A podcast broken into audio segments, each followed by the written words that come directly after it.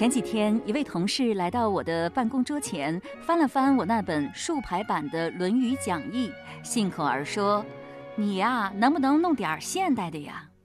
我信口而答：“这就是现代的。”他哈哈一笑，走开了。其实，古代是否与现代格格不入？传统文化与时尚生活到底是什么关系？这是存在于很多人心中的疑问。之所以有疑问，是因为不了解。马云是当代商界的风云人物，他创办淘宝，改变了人们的购买方式和现代社会的商业模式。今年二月，胡润财富榜的数字，马云家族的财富是一千四百亿。没有富有远见的发展眼光，不会有今天的淘宝；没有共同创业并与他人分享商业成果的胸襟，不会有从创业之初到今天依然能够凝聚共识的十八罗汉核心团队。其实，很多人早已从马云身上看到了随处可见的中国符号，比如崇尚武侠、太极情节。中国服饰，而很多人看不到的是，在阿里巴巴现代商业模式的背后，还有与中国儒家精神相一致的内涵与追求。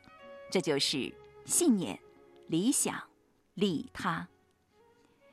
马云说：“人类很容易以有限的科学知识去自以为是的判断世界，深以为然。”以上是我的有感而发，下面呢，我们还是来听一听《论语》爱好者徐明明女士谈《论语》。就是我们家女儿现在是上小学一年级，就是我爸爸经常说，呃，你女儿就是你最好的老师。真的，我现在就感觉有一点没法驾驭他。他会懂很多很多的事情。他那三岁的时候，小孩子都爱吃肯德基、呃麦当劳，他都从来不会直接说。呃，一般小孩子可能就说我要吃麦当劳，你不买就会闹。他都不会，他会很委婉的说，他说奶奶，呃，咱们从这边走，从这边路过，就是从麦当劳的门口路过。路过的时候看着麦当劳，指着麦当劳说，奶奶你看这个麦当劳啊，可小孩不能吃，这都是。垃圾食品吃了对身体一点都不好。听说那些鸡呀都是吃激素长大的。然后呢，我妈就说：“对对对，就是这个可真不能吃，咱不吃，咱进去吃包薯条行吧？薯条没问题啊。”我妈觉得也有道理，是吧？然后就跟着进去了。进去之后说：“哎呀，你看这个麦当劳吧，真的是不能经常吃，偶尔的时候吃一次两次还是可以的。我都快两个月没吃了，我就吃一个，就吃那个小汉堡。然后慢慢的，我妈就又给他买了。所以通过这件事情，我都觉得对我的教育，要换成我的话，我就会说，我就要吃，你不给我吃，要么哭，要么闹啊。所以说也学到很多东西。呃，说到这里，就是说我的女儿感觉她比我的智慧还要多。”我作为妈妈来讲，没法做到更好的榜样，就是逼着我 要去读很多这样的书。我们的后一代，我觉得太厉害了，这也是促使我不断的读一些这种古书的一个很大的缘由。因为做事情不知道方法，没办法，只能从这些书当中去找一些。答案。那我们下面能不能就是再具体的说一下自己的提高？从我个人的个来讲的话，就是感觉心比以前要静下来了。当然现在还没有达到自己想要的那种境界，但是慢慢的修嘛。但是比以前已经静下很多来了。就是刚才谈到，现在做事情不以结果为导向了，会非常享受那个过程。啊，一件事情我尽力去做就好了，我不管结果是否成败。嗯，这样的话就感觉到不是特别的累，而且会非常享受这个过程，所以节奏也都慢下来了，才能真正的感觉到这个生活是很美妙的。以前总是那种状态，急匆匆的赶路，就路边的野花什么时候开了，什么时候谢了，是什么样子都不会去观赏。那现在的时候，可能就会一边走路一边欣赏野花。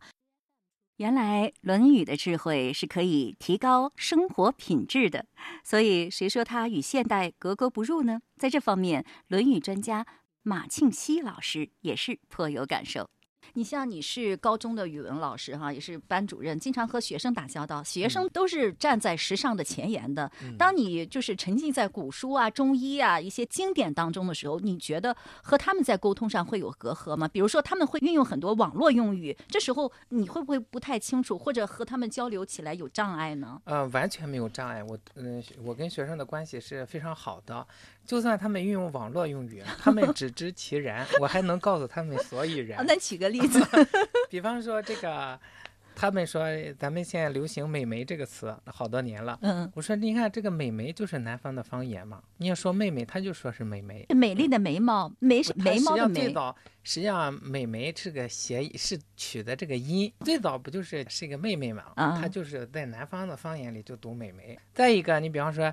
这样子，他们会用这样子啊，我这是古代注音的方式，叫反切嘛，取前一个字的声母，后一个韵母。他们一听，哇，原来没有什么新鲜的，更服了。所以说不会出现障碍。再一个，我们经典里面教我们这个为人处事啊，或者是对自我的一些修养，你自我的修养体现出来的，学生很愿意亲近你，而且这些经典的道理讲给学生之后，他们很愿意接受。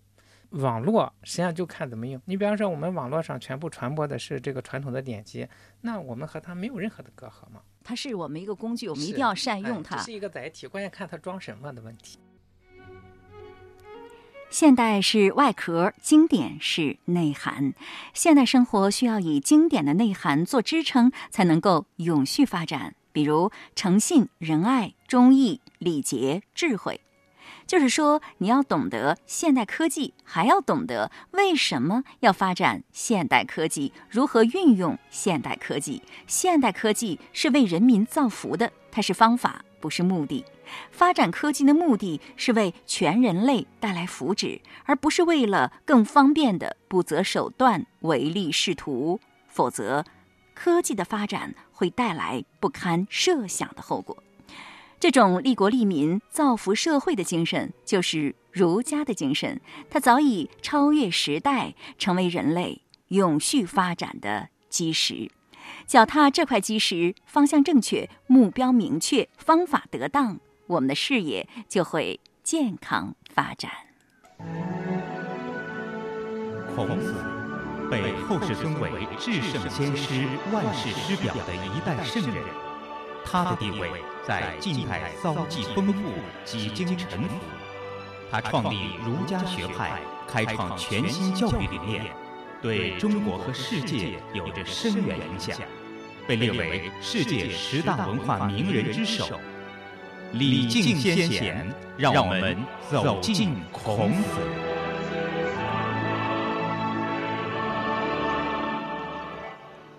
今日嘉宾马庆西老师。马庆西，山东省实验中学语文教师，对中国传统文化经典有着深入的研究和体验，深入机关、学校、社区进行讲座数百场。在今天的节目当中，让我们来了解一句我们很熟悉的、几乎人人都会说的话。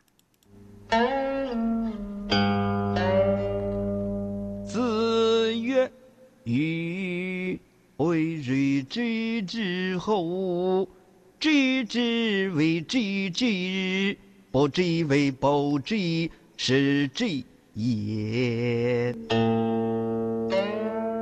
这句话在《论语》的二点一七章。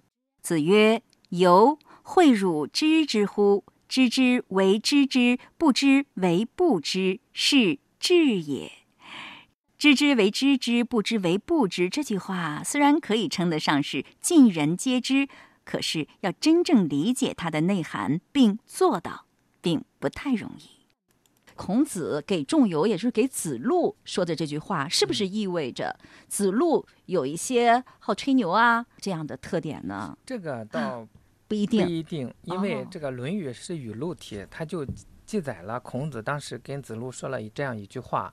到底这句话是针对什么而说？当时是是一个什么谈话的场景，咱们不知道。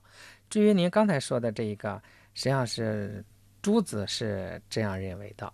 但是呃前人后人都没有这样认为的，因为子路的性格是直率了一些，有的时候显得鲁莽一些。哦你要说他经常是不知道，强说知道，这也不适合，不符合子路的性格，因为他会很率真，他会不知道就说不知道。哦，好，那你给大家解释一下这句话的意思好吗？就是孔子说，呃，有，这是呃称子路。我告诉你的，你都记住了吗？知道就是知道，不知道就是不知道。这样的嗯人是智慧的，或这样的态度是智慧的。最后这一个知呢，是通假字，是智慧的智。啊，就是一定不要不知道装知道，嗯，这样是愚蠢的。是的，哦，可是很多人有的时候要请教别人的时候，都有一种顾虑，一问呢、一问别人，不就等于告诉别人自己不知道吗？就感觉挺没面子的所以孔子才说，这样的态度是智慧的，那样的态度是不智慧的。啊。那知之为知之，不知为不知，有什么好处呢？有什么好处啊？就是说很如实的评价自己，这是一个哈。第二一个就是为自己能学到新的知识提供了一个前提。不知道的我就如实的说我不知道，这样我们才有一天会解决掉这个问题，而且自己这样做的话，内心也会很轻松，他不用装嘛，是吧？是。要做到不知为不知，需要先明白一个事儿，就是说不知道并不丢人，也并不意味着水平低。曾经和同事聊天，他谈起了自己的女儿，他说女儿学习数学有点吃力，但是他这个孩子呀特别好问，老师讲到一个地方他不明白，他就会立刻提出自己的问题。一开始同学们都笑他，笑他这么简单的问题还问。可是经过一次考试之后，大家就都不笑了，因为他的数学成绩非常好。不断的追问，保证了他数学科目成绩的优势。对于自己不知道的事情，你会向别人请教吗？有些人会，有些人还真不会。不会的原因有三：请教别人意味着这件事儿我不懂，我不会，似乎有些不好意思。第二，请教别人意味着我不如别人，心理上矮半截。第三，自卑感作祟，通过硬撑来维持形象。坏处有三：一，因为不请教，失去了获得新知的机会。孔子就是一个特别善于向别人请教的人，他请教的人包括隐者、农人，甚至小孩儿。他从来不会因此而觉得有失什么面子，因为善于学习，孔子成为当时一个最为博学的人。第二，一般情况下，人们都很愿意把自己知道的告诉别人，有问题不请教，就失去了一个与别人愉快交流、增进友谊的机会。第三，不愿请教的人，在强大的外表之下，内心往往隐藏着一个脆弱的心。某种程度的硬撑会让自己吃尽苦头。乐于向人请教的好处也有这么三点：第一，获得新知；第二，没有过多的面子意识，内心就没有负担，轻松愉快；第三，这样的人为人谦虚，受人欢迎，人际关系良好。如果能做到知之为知之，不知为不知，那就是一个有智慧的人了。朋友们，你愿意从今天起放下自己内心的种种挂碍，不耻下问吗？那怎样才算是你真的知道了呢？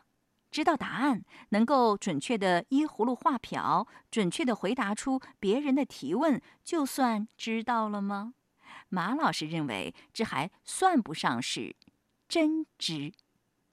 知知怎么样才是真呃知啊？要经过像李炳南老师他有讲，要经过这个五个步骤：博学之、审问之、慎思之、明辨之、笃行之，这样得出的体会才是真正的知道。你给大家一次的解释一下。啊，博学就是要广泛的去学习，审问认真的提问，啊，认真的有针对性的提出这个问题来。呃进行切磋折哎磨吗切呃，把这个问题解决的，就是说我有这个疑惑，跟老师请教，跟嗯同学讨论这一个。那么过了这一关之后，审问之后要慎思，就是老师讲的，同学提供的见解，我要考虑，全面的考虑。再一个要明辨，就是我们判断到底是哪个是哪个非。但这一些都还停留在语言的层面，或者是思考的层面，到底我们我自己的思考也好，我的判断也好，别人的说的也好，可行不可行呢？我就笃行，再认真的去。如果这是先王的道理，一定毫无疑问，我认真的去实行。也有一些我可能在实行的过程当中发现，呃，有需要改变的地方，那我这样改变，这样得出来的，我们讲实践出真知，这才是真正的知道。在行中体会出真知，然后把这个真知再落实到行动上，这样才是智，有智慧。是哦，五个方面：博学、审问、慎思、明辨、笃行。大家如果平常求学的话，应该考虑一下这五个方面，从这五个方面来是的学习。嗯，天啊，原来要真正知道一件事儿，明白一个道理是这么的复杂困难啊！以前还以为只要记住了答案，回答出来就算是知道了呢。这五个步骤是广博的学，认真的问，然后还要经过辨别、思考，最后还要切实的做到。最重要的就是这做到了，前面都是为这做到打基础的，这才是真正的达到了知。我觉得这十个字包含的学问太大了，恐怕不是这短短几句话能够说清楚的。随着节目的进展，或许我们会有机会在以后的节目当中进行详细的解读。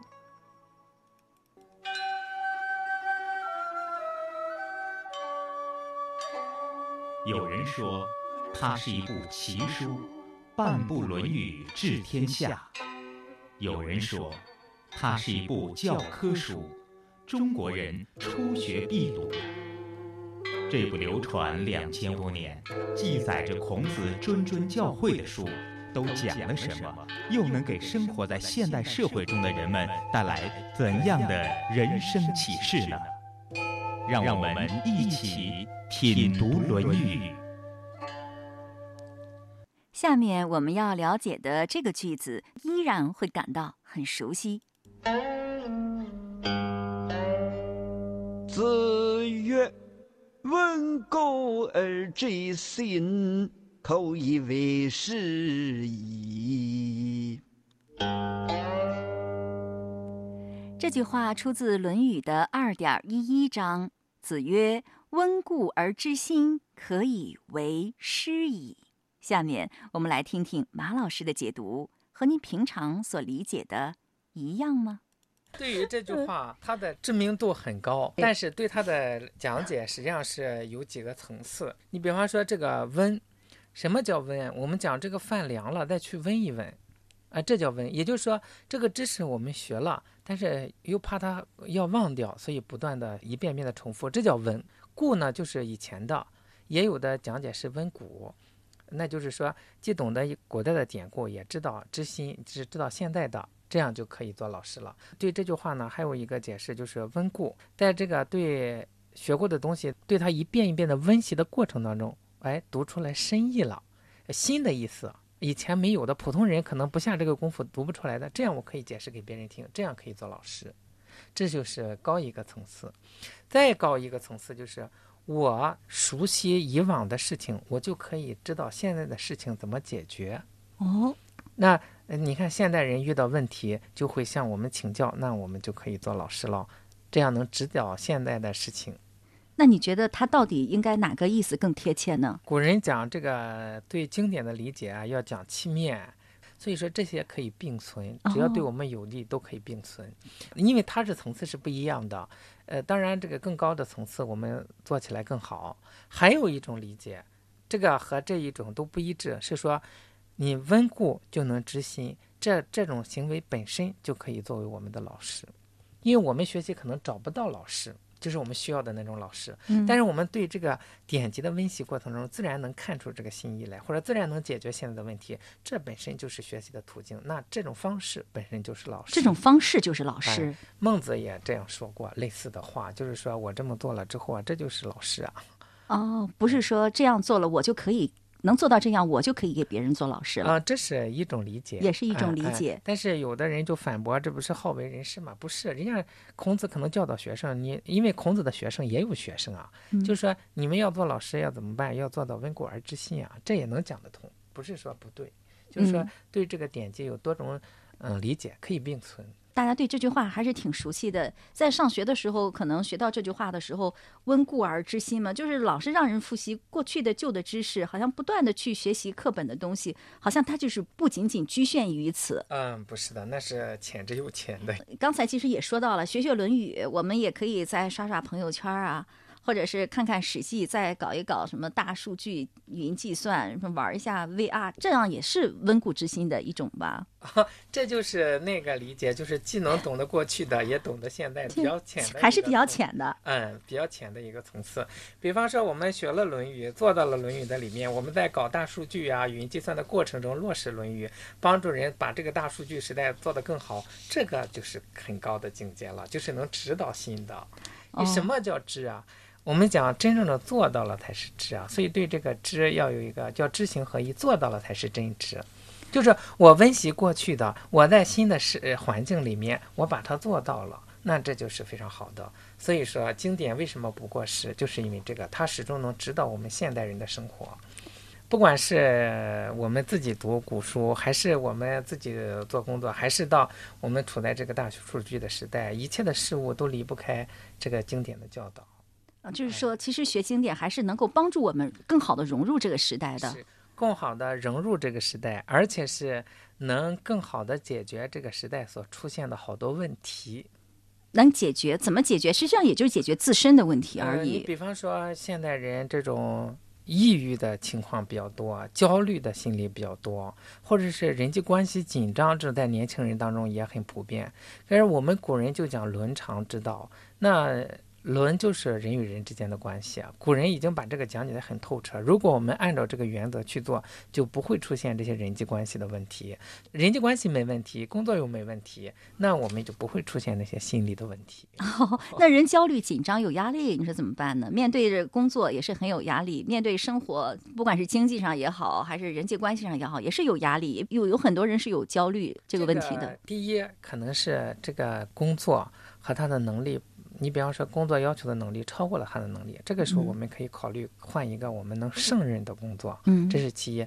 其二一个，呃，庄子里面讲啊，说这个覆杯水于奥堂之上，则介为之舟。把一杯水倒在这个地上，放个小草能浮起来；置杯焉则焦，放上个水杯子就粘住了，浮不起来。但是如果我们是一个大海呢？可能航空母舰都能浮起来，那这个航空母舰就代表我们从事的工作，这个大海就是我们所积累的。嗯，所以我们如果有足够的积累，当然是正确的，就是我们圣贤的典籍这个学的足够的话，那这个工作我们就能胜任，我们就能举重若轻，这个时候就不会有焦虑。所以还是要内强素质 啊。你看，现在说到这个问题，就是一个教育的问题了。大学生在就业之前，如果我们的教育是成功的话，就会让这个大学生具有足够的能力，他在面对一出来进进入工作岗位的时候，他能胜任得了，这样他就不会出现后面这一系列的问题，恶性循环。他越有压力，他越做不好，越做不好越焦虑。嗯，那圣贤之道都可以解决这些问题。哎，应该是可以，因为圣贤他讲的是人的问题，人做好了，那工作有好人来做，工作也会做好。我记得前两天有一个听众给我打电话说他很焦虑，为什么焦虑呢？大概就觉得对自己的生活状况不太满意。当别人说买了什么房子呀，买了什么车，换了什么别墅的时候，他心里很难受；当别人说他有什么不幸的时候，他就觉得心里很平衡。你看，这就是他自身的修养出问题了。嗯，他现在是什么呢？一方面看到别人有了这个的时候啊。他心里不舒服，那这这种心理是很不阳光的。嗯，第二一个，看到别人不幸的时候，他很平衡，这个也是不大阳光的。这与我们圣贤之道是相违背的。嗯，如果他做到呃《论语》里面讲的“贫而无谄，富而无骄”，这这是还是浅层的。孔子讲了，我贫，我不去谄媚别人，也不去不去谄媚，就说明他不希望得到这一些，我就素位而行。啊，呃，富而无骄，富贵了他就不会骄横。你像有这种心态，别人比我高，我也很羡慕。实际上，当我真正到了那个程度，我可能就会骄横。呃，如果做到什么贫而乐，富而好礼呢？我贫，但是我很快乐，因为我学习这些圣贤的智慧，我感到感到了快乐。学而时习之，不亦乐乎？就是这种喜悦。嗯，那这样就不存在这种焦虑了。所以他的焦虑还在，呃，还压力大，还来源于自己内在的修养不足。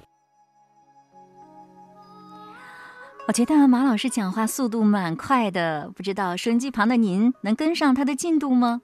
这句话呀，你可以理解为怕忘了要复习，还可以理解为知道古代的也知道今天的，还可以理解为通过温习过去所学的，会读出新的意思，产生新的体会，亦或者是通过学习历史，用于解决今天的问题。